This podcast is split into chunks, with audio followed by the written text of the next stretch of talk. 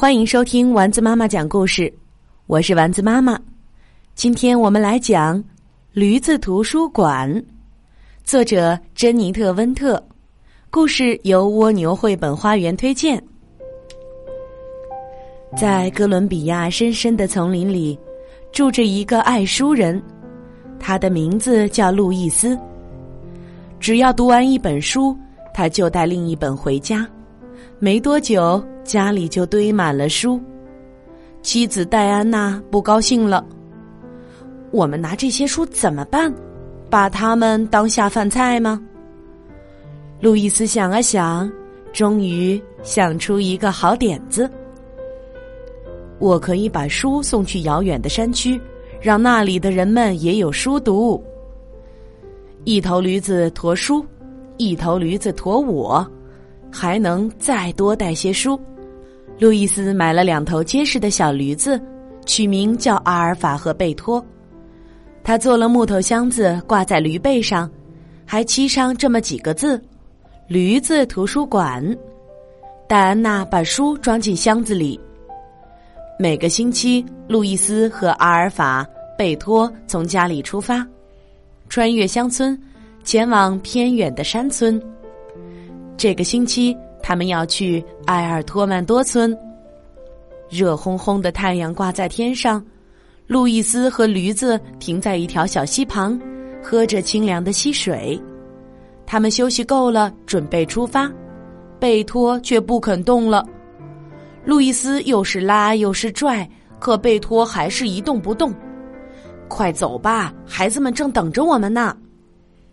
最后，驴子让步了。他们顺利淌过小溪。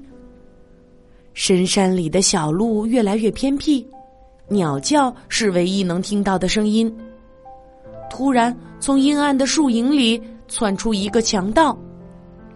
让我们过去吧，路易斯说：“孩子们正等着呢。”强盗看着书，皱起了眉头。不过，他还是拿了一本，气冲冲的吼道：“下次我要钱！”把钱拿出来。驴子图书馆的队伍继续往前走，路易斯爬过好几个山头，终于看到了埃尔托曼多村的房子。孩子们正跑过来迎接他。在孩子们结束之前，路易斯坚持要先讲一个故事。今天有个小小的惊喜，说着，他从书后抽出一叠小猪面具，戴上面具。我来讲一个猪的故事。很久很久以前，有一只小猪。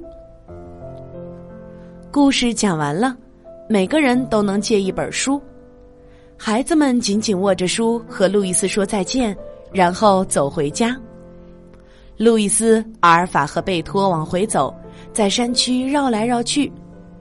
他们穿过草原，淌过小溪，走进落日的余晖里。回到家，路易斯喂饱饥肠辘辘的驴子，戴安娜喂饱饥肠辘辘的丈夫。夜深了，可路易斯没有上床睡觉，而是拿起书读了起来。在遥远的山区，蜡烛和灯笼点起来了。在这个深夜里，孩子们也拿起借来的书读了起来。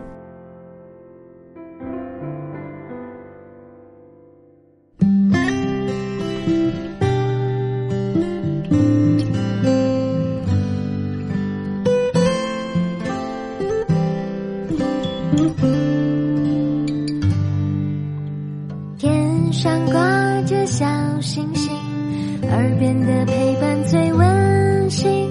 闭上眼，想象着自己住在美丽的童话故事里。丸子妈妈讲故事。